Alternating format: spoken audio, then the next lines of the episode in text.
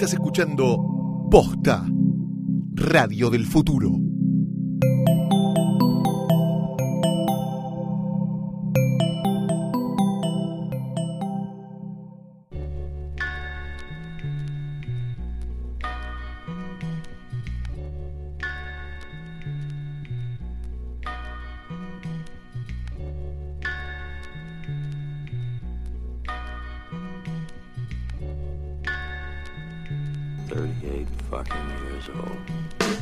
Lo primero que te viene a la cabeza cuando pensás en la palabra puta?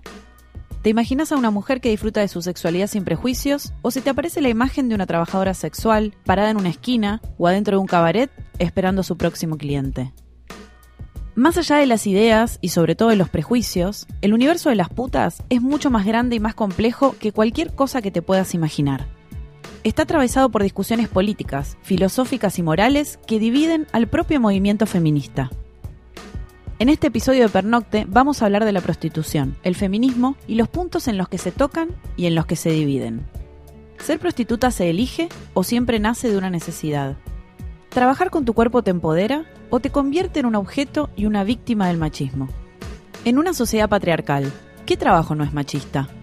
En una sociedad capitalista, ¿qué trabajo no es explotación? ¿Se puede ser puta y feminista? Esto es Pernocte, temporada 2, episodio 1. Soy Paula Jiménez.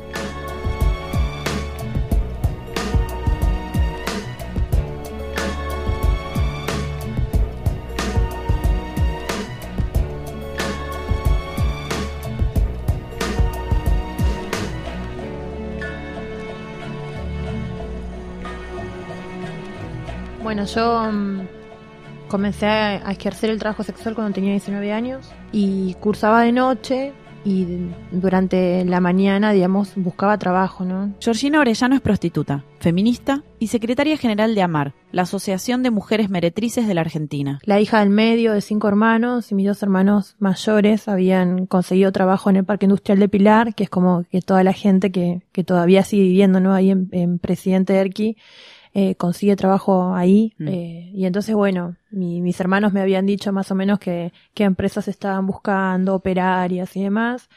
Eh, y yo siempre iba a dejar currículum y hacía todo lo que, digamos, los consejos que ellos me decían, pero siempre con, con algo de que, que no me gustaba eh, trabajar. Digamos, tener que cumplir horarios. Yo veía que, que ellos trabajaban durante todo el día y a veces hasta hacían horas extras eh, los días sábado, eh, y yo no quería que, que exactamente eso, ¿no? Yo quería eh, poder tener mis espacios para hacer realmente lo que a mí me gusta. Y en el medio de eso eh, conocí a una chica que me dijo que ella estaba buscando una niñera para que cuide a sus tres hijos, que los horarios eran muy pocas horas, a veces por la mañana, otras veces por la tarde, pero más o menos eran entre cuatro y cinco horas, que eran básicamente para para llevar a los chicos al colegio, pasarlos a buscar.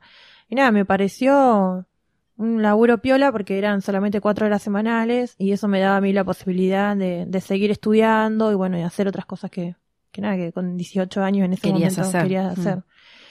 Y así que empecé a trabajar como niñera, me pagaban relativamente, ella me pagaba relativamente bien, había días que me citaba, no sé, a las 12 del mediodía, pero después me llamaba y me decía eh, que al final no iba a ir a trabajar, sino que se quedaba, pero que igual vaya, eh, para nada, para hacerle compañía y demás. Eh, y entonces, un día, cuando comenzamos a tener confianza, ya había pasado casi un año de que yo empecé a, trabajar con ella, eh, ella me preguntó qué estaba estudiando, por qué había elegido la carrera de psicología, eh, y me preguntó qué quería hacer el día de mañana. Entonces, ahí un poco con, con, con también con, con la edad esa que tenía y lo que uno proyecta, ¿no? Con, con 18, 19 años, eh, yo le dije que quería tener un trabajo como el de ella, porque veía que trabajaba muy pocas horas, que estaba muy presente en la vida de sus hijos. Ella, ¿Vos sabías ella de qué trabajaba? No sabías. No, no, no, ella me dijo que trabajaba como, como empleada en un hotel. Y la verdad que yo le dije eso, que yo quería poder tener la posibilidad de, de encontrar un trabajo como el de ella, que me genere trabajar muy pocas horas.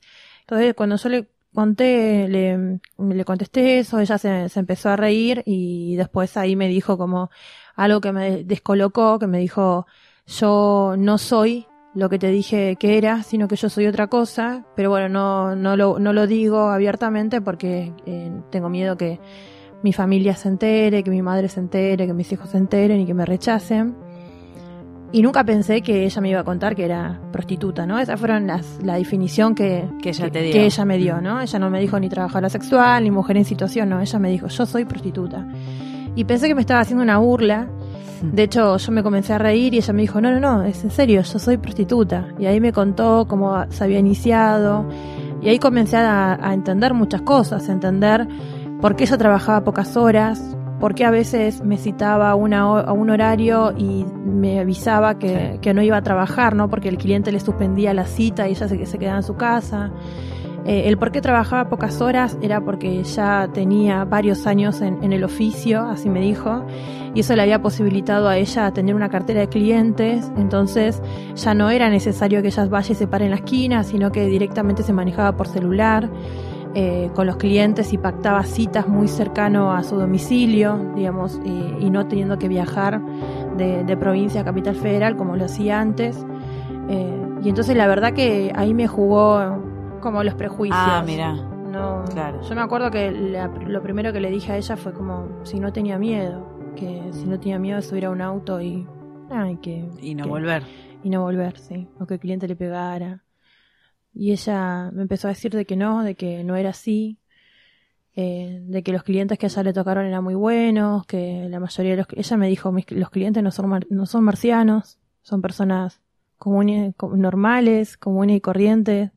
Me dijo que había muchos que le pagaban para hablar, eh, que había otros nada, que buscaban una compañía, porque bueno, no, no tenían al alcance, digamos, a alguien con quien compartir momentos. Y, y esa fue la primera conversación y bueno, yo salí de la casa de ella con un montón La cabeza de preguntas. No le iba a contar a mi mamá, mi- la, la, la persona para la cual estoy cuidando a sus hijos es prostituta, porque mi mamá me iba a decir no vayas No más. vayas más. Y así que fue un, una vez, un, me acuerdo, en, en febrero del 2006, eh, ella me dijo que había un cliente que andaba dando vuelta por la zona de Villa del Parque eh, y que quería más o no estaba buscando una chica para salir, sino más bien como una novia. Eh, y cuando le hizo la propuesta a ella de que si no conocía alguna chica que pueda ser su novia, amiga, que la iba a ayudar y qué sé yo, ella me dijo, lo primero que cuando él me empezó a decir eso, la primera imagen que se me vino a mi, a mi mente fue, fuiste vos. Como vos tenés 19 años, si vos querés independizarte de tu familia, vivir sola, seguir estudiando, yo pensé, bueno, capaz que él te puede ayudar. Y por supuesto que yo lo, lo que le dije fue como, estás loca. O sea, era no, no, no, no, no y no. Y, y cuando me fui a mi casa seguí pensando en lo que ella me, me, me había propuesto o, la- o lo que me trajo, digamos, para... Y ella me dijo, yo te estoy contando nada más. No es que te estoy diciendo que sí o sí tenés que ir, sino que te estoy contando es la una situación. claro. ¿no? Se me seguía dando vueltas, entonces al día siguiente eh, le dije que, que le sacara una foto, ¿no? Que, Por lo que menos yo quería- verlo. claro, yo quería ver una foto a ver cómo era y después a partir de eso le iba a decir que sí o que no. Él rápidamente le mandó la foto y, y cuando me la mostró, nada, yo dije, no puede estar pagando, no, no puede estar pagando para tener una novia, o sea, Está bueno. porque y no porque yo pensaba que era nada que era un viejo pelado gordo horrible sí. claro y nada y no era nada de eso o sea tenía 40 años era normal no y tenía razón ella cuando me decía los, los clientes nuestros no son marcianos sino que son personas normales entonces nada le dije que sí que la primera salida que concretamos a los pocos días tenía que ser solo conversación donde no tenía que haber relaciones sexuales ni nada para conocernos y, y me acuerdo perfectamente el primer día, todo, ¿no? Desde cómo se, cómo se vestía una prostituta, fue lo primero que yo pensé, cómo, y cómo se viste, ¿no? Porque uno dice, bueno, se viste con taco aguja, con una mini, eh, yo no tenía ni taco aguja, eh, entonces ella un poco me ayudó ahí a, a, a remarla un poco con el tema del maquillaje y demás, y me dijo, vestite normal, como vos quieras, y como vos te sientas cómoda. Eh, hasta me prestó una cartera, porque yo ni siquiera tenía cartera. O sea, y, y nada, fui y, y fui con, nada, con mucho, nada, yo tomé, me acuerdo siempre cuando tomé el, eh, el, el tren Ferrocarril San Martín ahí en la estación Presidente Erqui, hasta ir hasta la estación de Villa del Parque, que es como una hora y diez minutos. Y yo pensaba que, que todo aquel que me miraba y que me cruzaba sabía lo que yo iba a hacer. ¿no? Y estaba como en ese pánico y mirando para todos lados y, veía todas caras conocidas. Yo le decía, pero ahí está el amigo de mi hermano, no, pero ahí está mi vecina. Y ella siempre me decía, pero ellos no saben lo que vos estás haciendo. En todo caso, si te llegan a preguntar algo o le van con el cuento a tu mamá, vos le decís que me acompañaste a mí al médico y listo. O sea, no, nadie está sabiendo que vos te, o sea, lo que están viendo es que te, subís al tren nada más, pero no están sabiendo lo que vos vas a hacer. ¿Qué, qué pasó eh, a partir del primer cliente hasta, hasta hoy? ¿O en qué momento vos te diste cuenta que estabas dejando de, de sentir culpa por lo que, por lo que hacías? Es que para mí fueron como dos procesos en el trabajo sexual. Uno fue los primeros seis meses que comencé a ejercerlo, que no lo tomé como un trabajo, sino como una experiencia. Después lo dejé porque, bueno, no sé, me, enamoré, quedé embarazada y lo dejé. Y ya la segunda vez cuando volví de vuelta a la esquina, eh, sí volví con otra cabeza, con, con otro pensamiento y parada de otro lugar porque, bueno, ya ahí era mamá, era jefa de hogar, o sea, y, y sí o sí lo tomé como un trabajo, ¿no? Ahí sí ya me planteé horarios a cumplir y los primeros seis meses que trabajé de los 19 a los 20 años eh, no tenía horario, o sea, yo iba cuando quería, cuando podía o cuando tenía ganas y, y ya no, ya después cuando, cuando lo tuve a Santino tenía horarios, que era mientras Santino está en el colegio eh, cursando... Madre soltera, ¿no? Claro, mm. tiempo completo, bueno, yo estaba en la esquina, entonces fueron como, como dos procesos. Yo, por supuesto, me quedo con el segundo. Que claramente yo ahí sí lo tomé más como un trabajo, lo tomé seriamente como un trabajo, eh, generando lazos también de, de, amistad y solidaridad con mis otras compañeras, que por ahí eso al principio está, no estaba tan claro porque había mucha competencia. Bueno, yo era la nueva, la joven, ¿no? La que tenía el que de piso, ¿no? pagar el derecho de mm. piso. Muchas veces me corrieron de la esquina, me tuve que hacer una esquina, bueno. Entonces como todo eso, eh, pero ya cuando volví de ahí fue como, nada, como, como otro proceso. Nunca tuve una, una, educación sexual muy completa, ni en el colegio, ni en mi casa. Eh, era un tema del que no se hablaba y esto típico de, no sé, de estar en la tele, eh, una pareja besándose y que se cambiara rápido. María Rayot es prostituta, feminista y actriz porno. Eh, y eso a mí me, me, hizo empezar a pensar que, que, bueno, que era algo malo, que era algo que vivir con culpa. Y bueno, luego con los años, eh, cuando compañeros del colegio empezaban a hablar del tema, o cuando yo desde siempre me interesé mucho en el periodismo, en leer. Eh, y leía revistas que, que, bueno, que tal vez eh, no me dejaban leer, pero las leí igual, que eran revistas comunes, que salían los domingos en el diario. Pero ahí empecé a ver fotos de, de mujeres en poses eróticas, hablando de, de, su cuerpo, de su sexualidad. Y eso a mí siempre me llamó la atención, me daba curiosidad, me interesaba. Eh, también leyendo el diario El Rubero 59 y, y me llamaba la atención, pensaba, ¿qué es esto? ¿Qué harán? ¿Quiénes son esas mujeres? Eh, quiénes serán los clientes. Me daba mucha curiosidad estas cosas conceptuales que usaban, estas palabras para dar a entender un servicio, pero que yo no entendía bien y me imaginaba los códigos, qué Sí, los códigos que, bueno, que en ese momento leía y me imaginaba. Aparte era todo tipo cortito y con barras, ¿no? Muchas barras. Sí, sí, sí, para, para pagar menos eh, se usaban ese tipo de cosas. Me acuerdo de haber leído una, una entrevista a Sasha Gray eh, tenía 14 años y la leí y dije, wow, quiero ser como ella. Mm. Eh, y en ese momento yo nunca había visto porno, pero no era el porno en sí lo que me llamaba la atención, sino su autonomía, el decir, sí, soy mujer, me gusta coger, eh, me gusta disfrutar mi sexualidad como yo quiero, y eso de ir contra las normas fue lo que más me llamó la atención. Eh, y bueno, eso me llevó a, también a, a descubrir el feminismo, eh, pero desde, desde, desde siempre tuve en claro y para mí era sentido común esto de la autonomía sexual, de que somos dueños de nuestro cuerpo, de nuestra vida, de nuestra sexualidad, que podemos hacer lo que queremos con ella. Pero bueno, cuando empecé a, tener más acceso a Internet y a, empezar a buscar más, eh, lo primero que busqué no fue porno en sí, sino me llamaba mucho la atención en el feminismo toda esta corriente de, de chicas de mi edad o un poco más grandes que hacían sus propios videos, sus propias fotos. Eh, también me gustaba mucho la fotografía, tenía amigas fotógrafas y empezamos a sacarnos fotos eh, o me sacaban fotos todo el tiempo a mí para practicar y ahí ya empecé a jugar yo misma con mi propio erotismo. Y, bueno, eso fueron como los primeros pasos eh, en sí, pero no es que tuve una revelación ni, sí, sí, un video porno. ¿no? Sí, claro. Sí, y mi idea sobre la prostitución era como bastante confusa porque leía, leía ciertas cosas en un lugar, después en los medios siempre se prestaba, eh, se hablaba de la prostitución cuando, no sé, en las noticias, en policiales, en mafias, eh, trata, y, después en internet encontraba, no sé, colectivos de trabajadoras sexuales que hablaban de cosas totalmente distintas. Eh, y era como una ensalada de cosas. Sí, entonces no tenía una idea muy formada y hasta que eh, no me puse a investigar de verdad cuál era la, la realidad de la prostitución, no, no tenía idea. Eh, y bueno, después en, en, en, Tumblr, que es esta red social donde, bueno, eh, esta plataforma online donde hay muchos videos, hay muchas cosas que tal vez uno no encuentra en, en otros lados. Eh, empecé a ver chicas que, que, bueno, que ofrecían shows en webcams. Lo empecé a hacer yo, pero por diversión. Y después me enteré que, bueno, que las chicas esas cobraban por eso, que estaban ganando plata. ¿Lo hacías gratis? Sí, lo empecé a hacer gratis porque, no sé, me, me excitaba, sí, me tenías ganas de ver. Sí, eh, era una forma nueva de... ¿Cuántos años tenías? Y tenía 19, 18, 19. Después, al, al, año, encontré en un grupo de feminismo que una chica en Argentina lo estaba haciendo. Y, y, bueno, ahí la contacté y empezamos a trabajar juntas en la misma oficina, porque bueno, había una oficina en ese momento de, eh, donde había boxes como en una oficina común, eh, con una computadora, una silla, y llegabas con un montón de miedo porque no sabías qué te ibas a encontrar ahí. Pero bueno, como yo ya sabía que alguien estaba trabajando y estaba todo bien, fui. Y, y nada, tenías que estar ahí, bailar, desnudarte, lograr que la gente que te estaba mirando te pague.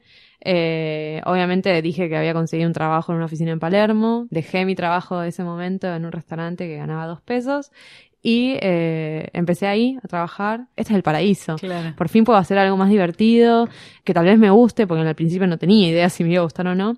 Y cuando empecé a trabajar, eh, me encantó. Al principio, bueno, cuando, eh, por ejemplo, mi jefe me tenía que sacar una foto eh, medio sexy, me daba vergüenza y eso me ayudó a, a, darme más seguridad a mí misma, porque bueno, me tenía que poner en un personaje también. claro, tenía que sacar el, ¿no? la, la, postura de algún lado. la y eso a mí me, daba cuenta del cambio que me generó en mí cada vez que salía eh, de, la oficina. Salía totalmente distinta a cómo había entrado. Tal vez entraba, eh, no sé, pensando de mí de una manera y salía pensando que me llevaba el mundo por delante. Eh, me acuerdo que eh, en ese momento la estaba pasando muy mal con el tema de los piropos en la calle y y cuando salía me decían algo y yo respondía, eh, no de manera agresiva, sino respondía de otra manera. Eh, y esta palabra que, que, bueno, que ahora tal, se parece medio cliché porque se usa para todo, hasta para tomar el té. Empoderarse. empoderarse. empoderarse y tomar el té. Sí.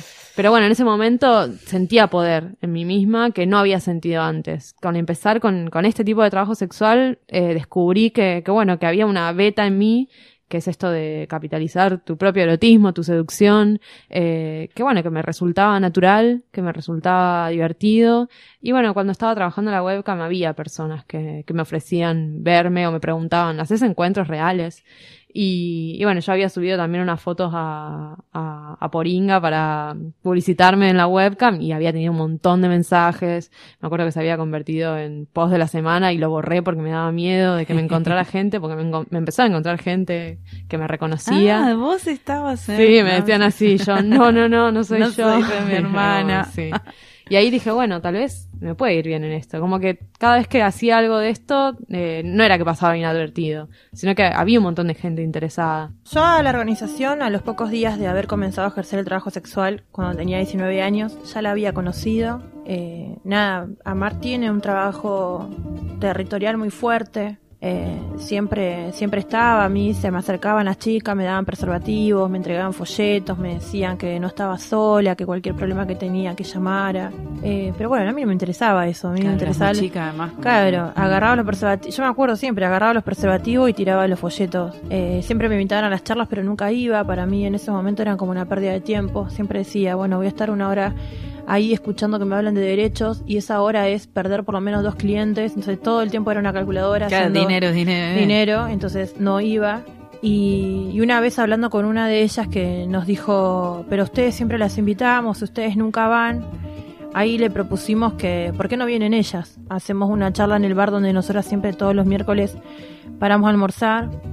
Y ahí, bueno, bajaron a comenzar a hacer los talleres eh, nada, hablando no de cuestiones de género, desigualdad, eh, enfermedad de transmisión sexual, habían traído una ginecóloga del Hospital Álvarez, a otra del Hospital de Clínicas.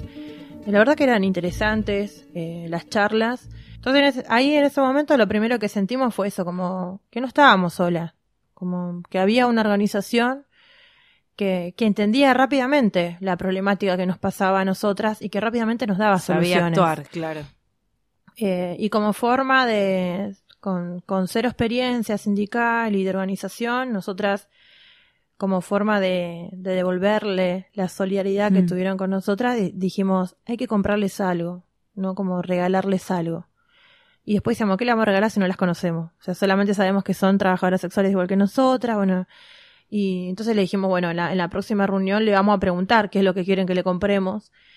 Y todas ellas nos dijeron, miren, el mejor regalo de usted, que ustedes nos pueden dar es no, de, no dejar de venir nunca a las reuniones. Entonces, ahí fue como, como nada, como que nos generaron un compromiso, ¿no? Y, y así, así arrancamos. Empezamos a ir a todas las charlas de todos los miércoles que se dan cada 15 días en el bar. ¿A todo esto vos, eh, a tu familia nunca le habías no, dicho No, nunca, no. Le había dicho que era empleada administrativa de una inmobiliaria, porque bueno, yo tenía un cliente que tenía una inmobiliaria, entonces por eso asocié todo a eso y, y la verdad que... que y acá eran consideradas compañeras. Claro, o sea, que un compañero, no sé, del sindicato de docentes pase y nos salude, ¿cómo anda compañera? Era como, era muy chocante al principio, porque, por esto que te digo, nosotras eh, siempre comprábamos rápidamente lo que la sociedad dice de manera negativa y peyorativa de nosotros. Nosotros pensamos que éramos las putas, las prostitutas, ¿no? Y, y un poco como... Que sí, las que no se quieren, las que están marginadas. Y, y escuchar eso, y aparte que, que ellos vengan y nos den charlas, ¿no? Y que, y que nos cuenten. eso fue como algo que, que nos cambió. Ver el, nuestro trabajo desde otro lugar. Como no desde el lugar ya negativo que nosotras lo, lo, lo veíamos, ¿no? Sino como más, nada, como algo más empoderante de, de decir, bueno, que somos trabajadoras, como todos estos trabajadores. Y ahí fue como, nada, como, como el, proceso de, de, del inicio del reconocimiento como trabajadora. Y sentirnos un poco, no, ¿cómo te puedo decir? Era como que todo aquel que nos pasaba, nos gritaba, o todo lo que se decía de nosotras, bueno, en ese momento uno podía ver los programas de televisión, no sé, en América, eh, que eran re amarillistas y que mostraban la prostitución desde un lado re peyorativo. Sí, las piernas en constitución. Sí, todo horrible, o sea, delincuencia, ¿no? Todo marginal, todo marginal, era malo, marginal, sucio, todo. Y, y nuestras familias eran consumidores de esos programas. Entonces también tenían como una mirada hacia la prostitución más negativa, ¿no? Y, y ahí fue que, que el primer paso que dimos al reconocimiento del trabajo fue eh, reconocer esto, que, que antes de ser trabajadoras sexuales nosotras eh, somos mujeres. O sea, eso fue como decir, darnos cuenta como que somos mujeres, ¿no? Como que la categoría de mujer nos pertenece, no es que nosotras estamos por fuera de eso. El tema es que para mí la prostitución no dignifica a una mujer, no la empodera. Daniela Gasparini es psicóloga, militante feminista y especialista en cuestiones de género. Digo, vamos a imaginar, ¿no? Un ejemplo. Una mujer mm, adulta, no sé, imaginemos 35 o 40 años de edad, que hoy se sienta y dice, bueno, yo quiero ser prostituta. Es lo que elijo, ¿no? Y te lo dice, elijo ser prostituta. Yo pensaría, ¿qué pasó de esos 35 o 40 años para atrás? Eh, ¿Cómo esa mujer llegó a elegir, entre comillas, la prostitución como salida laboral, ¿no? Laboral para ella, no para mí. ¿sí? Digo, me corro incluso de esta, para dar el ejemplo de, mi ideología. Eh, bueno, posiblemente eh, cuando esta chica era adolescente no pudo acceder a un montón de derechos que otras mujeres sí. Eh, posiblemente esta mujer fue madre adolescente, posiblemente no pudo terminar su secundario, posiblemente estuvo rondando por trabajos informales con un sueldo, salario indigno. Eh, posiblemente no fue acompañada por ninguna otra persona para la crianza de sus hijos y posiblemente entró al circuito prostibular porque alguien se lo ofreció. ¿sí? Porque ninguna mujer en el transcurso de su vida se le ocurre, ah, voy a ser prostituta siempre hay alguien que os está ofertando, hay un, eh, es un negocio muy importante, por lo cual proxenetas, reclutadores, captadores, hay doquier, aunque donde menos te lo esperes, como privados y prostíbulos disfrazados.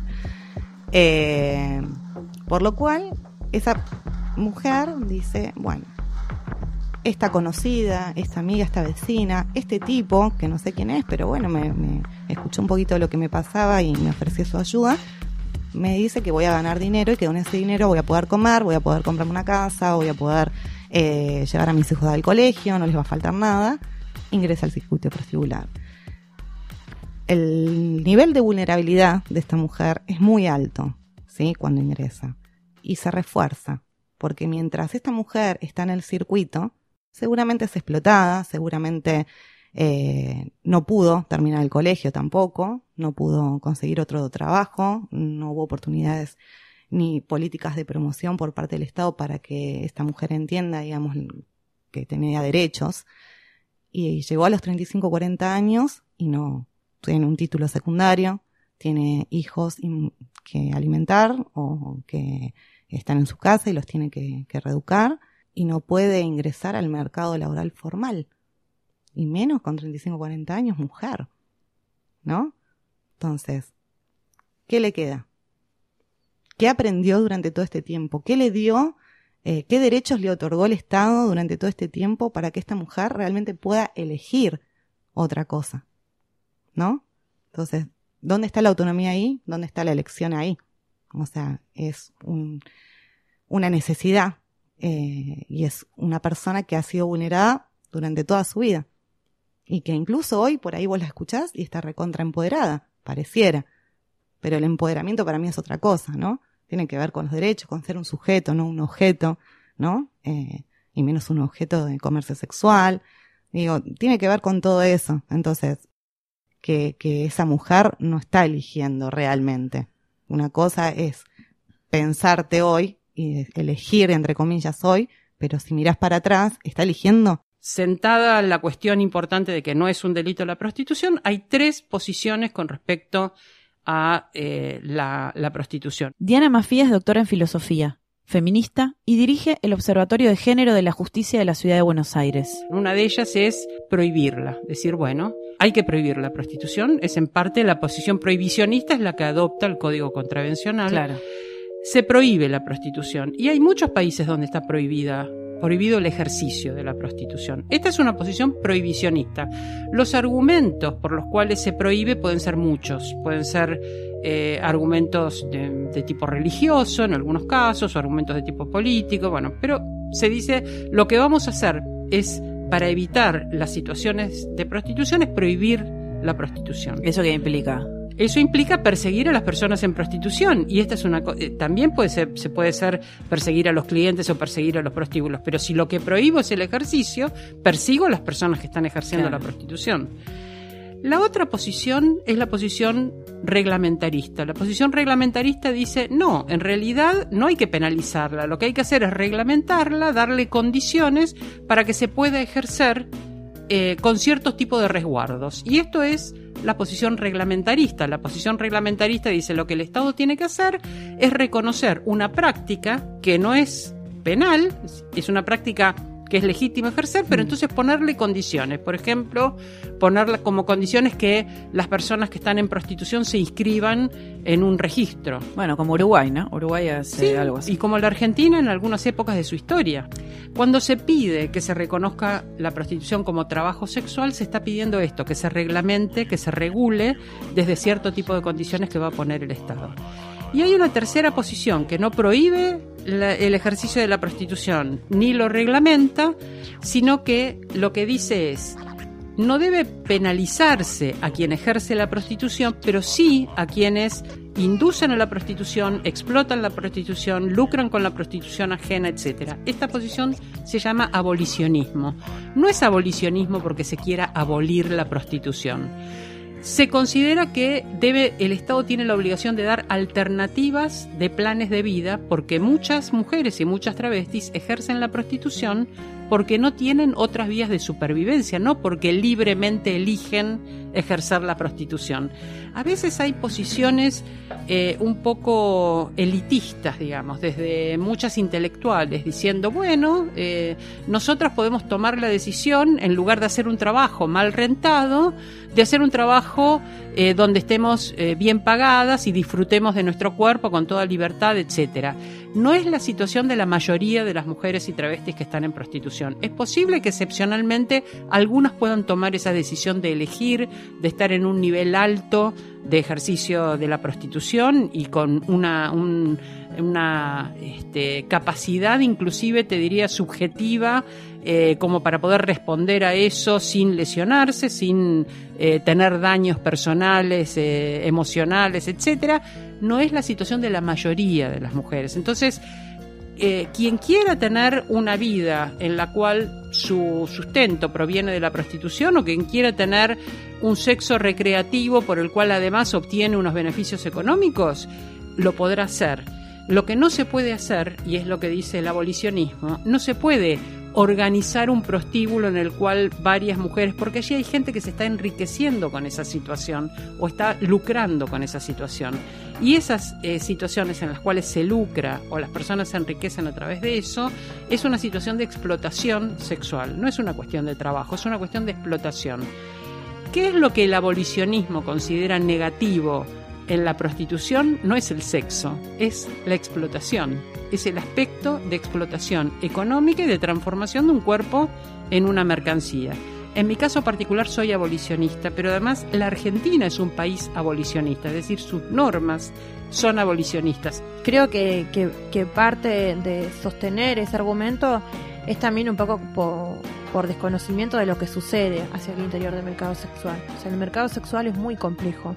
Así como hay mujeres que eh, optaron o eligieron dentro de las pocas opciones que tienen, hay otras compañeras que verdaderamente eligieron, porque hay son compañeras universitarias, digamos, que se insertaron en el mercado eh, sexual para poder terminar sus estudios y terminaron de cursar. Claro, hay, como toda una cosa de la, prostitución como todo en, la misma bolsa, ¿no? Hay un montón, hay un montón de modalidades de trabajo sexual, no solo estamos las que decidimos ejercer el trabajo sexual en la vía pública porque nos sentimos como un poco más, no sé, cómodas. También hay otras compañeras que eh, trabajan en las redes sociales, hay otras compañeras eh, que trabajan puertas para adentro, compañeras que trabajan en los bares. No, hay diferentes modalidades de trabajo, hay diferentes realidades, tiene una diversidad de historias. Y dentro de esa diversidad de historias yo creo que todas las voces tienen que ser legitimadas. Eh, nosotras eh, cuando nos dicen esto de la venta del cuerpo y el uso del cuerpo, la verdad que todos los trabajadores usan algo, una parte de su cuerpo. O sea, cuando dicen, no, tu trabajo no puede ser reconocido porque estás vendiendo tu cuerpo. Bueno, decime de qué trabajás, porque en el sistema capitalista la venta del cuerpo está, digamos, lo que le importa al capital es lo que tu cuerpo puede producir. Después no le importa lo que ese trabajo, esas malas condiciones laborales producen en tu cuerpo. Eso ya no importa. O sea, vos cobraste un salario, chau, no, como que importa lo que vos podés producir. Acá lo que sucede es que eh, se pone como todo eso el debate de la venta del cuerpo, justamente eh, porque nosotras venimos a ponerle un precio a la genitalidad y a la sexualidad de la mujer. Y a nosotras las mujeres nos, nos educaron, eh, nos educaron para, no únicamente para no cobrar, sino que también hasta nos educaron para no gozar, porque el que tenía que gozar siempre es, es el hombre, era como que nosotras siempre tenemos que ceder eh, y para que el hombre disfrute, como que si vos disfrutabas tu sexualidad eh, y demás, eras como ya la calificada, ¿no? Y señalada por el resto de la sociedad como la puta, la que se salió de las normas. Y creo que parte de eso tiene que ver, porque nosotras sentimos que sí, nos salimos de las normas. Hacemos lo que históricamente nos dijeron que no tenemos que hacer. O sea, podemos cobrar por todo lo que produce nuestras espaldas, nuestros conocimientos, nuestras manos y nuestras piernas, pero con la sexualidad de la mujer no. Empecé a leer a Georgina, empecé a leer su militancia, cómo, cómo hablaba de, su hijo y de cómo su hijo la aceptaba eh, y de cómo costaba también el, hacerse un lugar en el feminismo, en, el movimiento de mujeres. Y dije, eh, me sentí hipócrita conmigo misma, decir, yo lo estoy siendo y estoy teniendo este privilegio de, de serlo y no decirlo, eh, y ella está poniendo todo en su vida y está eh, exponiéndose, está luchándola desde hace un montón y dije, bueno, yo también quiero, quiero aportar mi voz, la quiero ayudar. Eh, y ya, ya había dicho que hacía porno, pero nunca había dicho esto de, sí, yo también ejerzo la prostitución.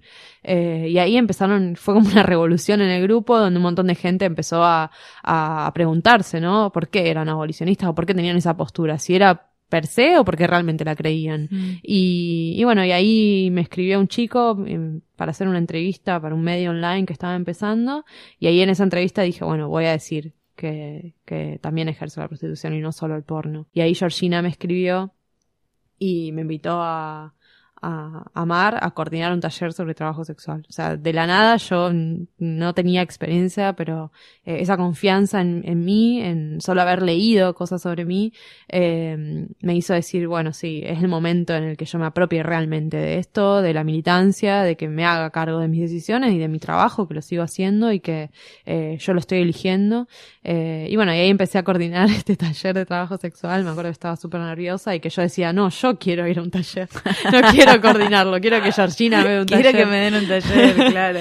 Y, y bueno, me acuerdo que lo empecé a coordinar, al principio eran cinco personas, después empezaron a ir más, y, y desde ese momento no me separé ni de Georgina ni de Amar, porque encontré mi lugar de pertenencia en el que en el primer momento no tenía que mentir, no tenía que esconderme, eh, podía hablar de total naturalidad, no tenía que dar explicaciones, que esto de tener que explicar por qué elijo el trabajo sexual, eh, que, que está presente todo el tiempo, de, de gente que te señala con el dedo y que te dice por qué trabajas con tu sexualidad, en Amar no, no estaba esto, estaba totalmente naturalizado porque ahí éramos todas trabajadoras o Claro. aliadas.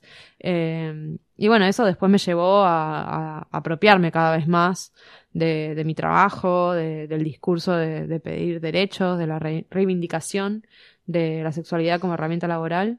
Y ahí también obviamente empezaron a surgir cada vez más los debates y las discusiones con, el abolicionismo. Much- muchas abolicionistas, la mayoría, lo niega, pero el tema de moral y la visión que tenemos de la sexualidad forma parte primordial eh, en esta discusión.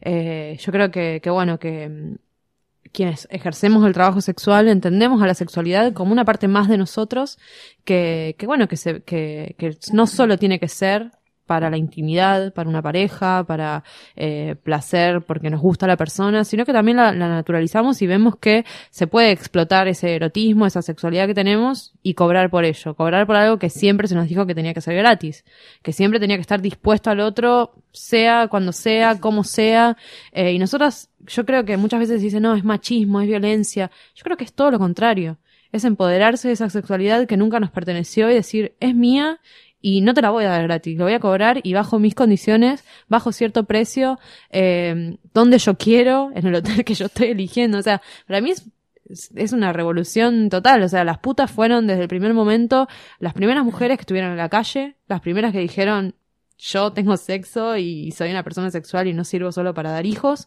Eh, entonces yo creo que, que, que son las primeras eh, en ir en contra de, de este machismo imperante de, de- o este mandato social de que la sexualidad pareciera que le, le pertenece solo a los hombres. Eh, vienen en juego un montón de vulnerabilidades o problemáticas sociales que atraviesan a todos los trabajos, porque muchas veces se habla de la prostitución como si fuera el único trabajo en el que hay pobreza, en el que hay exclusión laboral, en el que hay discriminación, Violencia. violencia. Eso pasa en todos los Drogas. trabajos, eh, claro, y, y mucho más eh, en las condiciones en las que se ejerce el trabajo sexual, ¿no?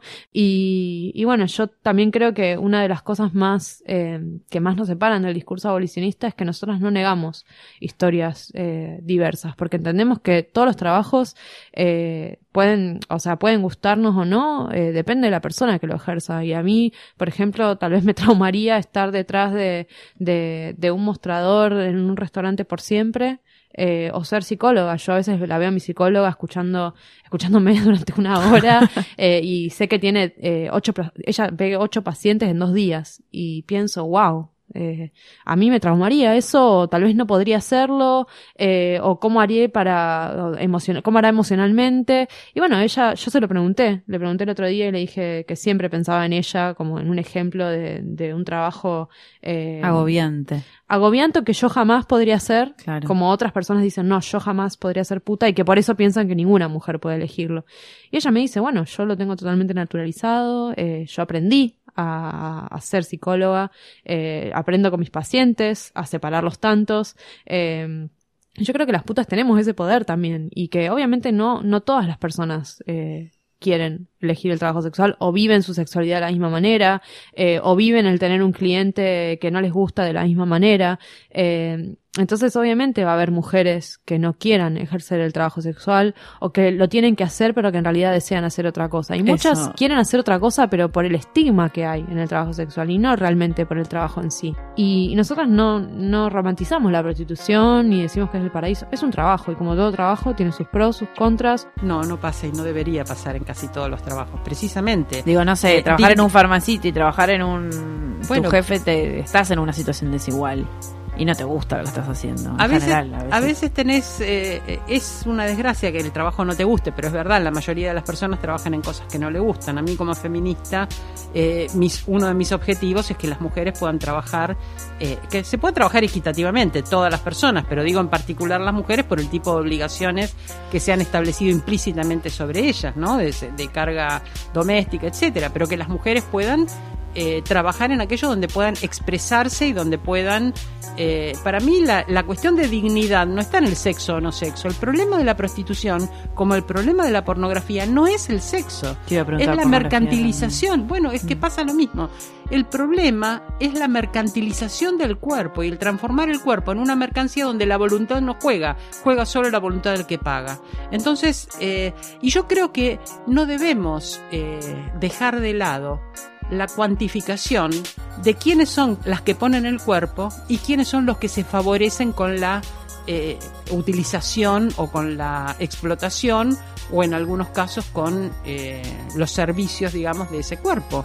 La división sexual en estos roles de quien es prostituyente y quien es, está en prostitución me parece que es muy elocuente y que hace a la desigualdad entre mujeres y varones en una sociedad.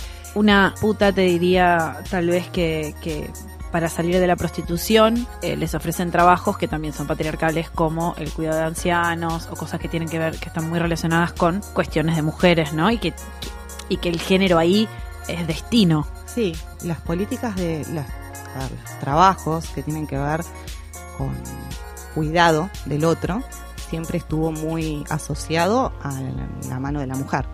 La mujer es la cuidadora, porque principalmente es ama de Porque es casa, madre. porque es madre, porque es esposa, ¿no? Entonces las políticas de cuidado, eh, hay un Sí, sí, cuidado, hay- peluquería, sí, todas sí. cosas que son cuidado muy sexistas, estética, ponele. cuidado Claro. de ancianos, cuidado de niños, todo muy ligado, eh, eh, maestras también. Mi hermana Claro. es docente, lo hablaba mucho con mi hermana en, en algún momento, eh, cómo todo eso quedó del lado de la mujer. Ahora, eso no, eh, no, a mí no me permite pensar que entonces, ¿por qué tengo que pensar que la mujer no puede estar en otros ámbitos al igual que el varón? Porque la lucha tiene que estar ahí, por la igualdad de oportunidades, ¿no? O sea, no por que lo público sea lo que tradicionalmente se ve como la mujer pública. La mujer pública en algún momento tenía otra conceptualización, la mujer de la calle era la Claro. mujer pública. Y eso estaba asociado a la prostituta, que en ese momento también era eh, puesto en el lado de la moralidad y la inmoralidad. tendríamos que poder luchar por una verdadera igualdad de oportunidades. Si hay eh, el Estado se toma eh, en serio las políticas sociales y dice, bueno, voy a dar capacitación, voy a dar condiciones para armar cooperativas, voy a dar eh, inserción laboral, que se considera una prioridad las personas en prostitución, que se considera una vulnerabilidad estar en prostitución, una vulnerabilidad no en el sentido de que se deba sustituir de manera paternalista la voluntad de las personas en prostitución, porque Claro. también los niños o las mujeres son vulnerables y no es vulnerable porque hay una falacia de sustitución y otros van a decidir por ellas. Vulnerable en el sentido de que se debe ser una prioridad porque no tienen tantas alternativas para optar en su proyecto de vida. Entonces, cuando organizo mi proyecto de vida, eh, yo puedo tomar decisiones de acuerdo con las alternativas que se me presentan. Ahora, la probabilidad de acceder a esas alternativas puede ser muy diferente entre una persona y otra. Eh, el Estado tendría que ponernos en condiciones más igualitarias en relación con esto. Entonces, prioridad para las capacitaciones, prioridad para la inserción laboral, implica no que eh, bueno, eh, es verdad, tienen toda la razón en eso, programas para eh, travestis cuando se lucha contra el SIDA, ser peluqueras. ¿A quién van a atender las travestis peluqueras? A otras travestis que ejercen la prostitución. Y si quieren salir de la prostitución van a ir con las monjas eh, adoratrices que les van a dar, por un lado, clases de religión y por otro lado, clases de costura. Clases de costura para hacer qué? Para hacer vestiditos. ¿Vestiditos para quiénes? Para otras travestis. ¿Que hacen qué? Ejercen la prostitución. Entonces, esto, que es en, en pequeño, es la clausura con respecto a las oportunidades de vida, es lo que me parece que es una eh, hipocresía muy grande. Eh, vos no estás poniendo en riesgo el patriarcado. Vos estás saliendo de un casillero para entrar en otro del propio patriarcado. No vayas a ponerlo en riesgo. Ahora, si yo quiero ponerlo en riesgo, y yo quiero ponerlo en riesgo, hmm. si quiero ponerlo en riesgo, necesito hermanarme con cierto tipo de demandas, pero no con ese tipo de soluciones a las demandas. No, no voy a, no voy a pensar nunca que el feminismo eh, pueda estar dividido. O sea, como feminista y con, por respeto, digamos, a, sé que muchas lo, lo, lo expresan y lo piensan así, pero yo creo que eso es una justificación a lo que no pueden justificar. O sea, eh, digo, eh, sería una falta de respeto a todas las feministas, desde Simón de Bogar a todas. Eh, a todo la lucha y todo el movimiento y todo lo que hemos conseguido hasta acá. Digo, que hayamos logrado un ni una menos en nuestro país, que, digo, los Estados Unidos con la marcha de dos millones de mujeres eh, en contra de, las políticas que se avecinan de Trump. Digo, todo eso es producto de muchísimos años de construcción de feministas que han dejado su vida eh, por la igualdad de oportunidades y por ser reconocidas en lo público. Entonces, eh, Digo, yo no, no puedo pensar que esto pueda llegar a dividir al feminismo nunca.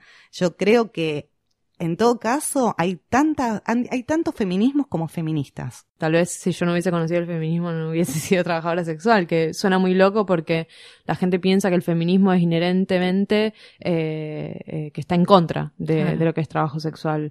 Pero para mí, yo descubrí el feminismo sin teoría, lo descubrí eh, por internet y, y con imágenes que yo elegí ver. Eh, autodidacta. Yo elegí mi feminismo. Yo no, a mí, eh, cuando me empezaron a decir, no, el feminismo es esto, yo dije, no, a mí el feminismo me gusta es el otro.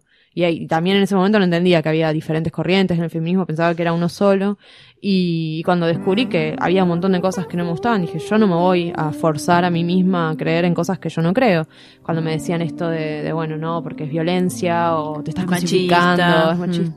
Y yo no entendía eso, ¿no? Lo veía como, eh, era sentido común. La frase de mi cuerpo, mi decisión, fue la primera que abracé. Ser feminista de antes de ser trabajadora sexual fue, eh, fue esencial para mí.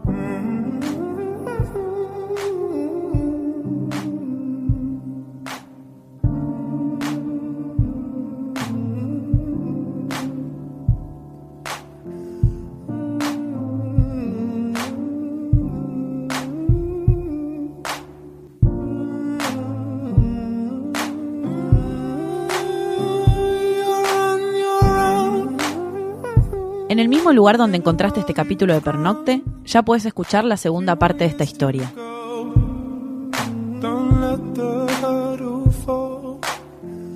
Este episodio fue producido por Andrea Kukier, Luciano Banchero y yo, Paula Jiménez.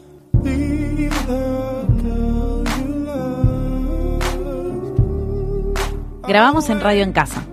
Vos también puedes grabar tu podcast o hacer tu programa en Radio en Casa.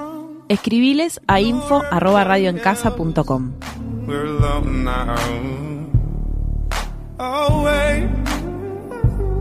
Escucha todos los episodios de Pernocte en posta.fm y la app de Posta o suscríbete en Spotify, iTunes o tu aplicación favorita.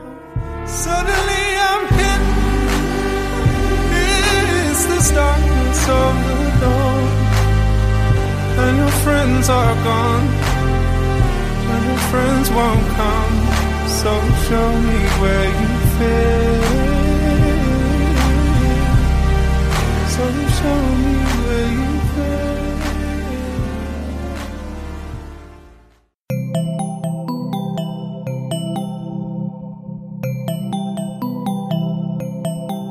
Si te gustó este episodio, hay mucho más para escuchar en Posta.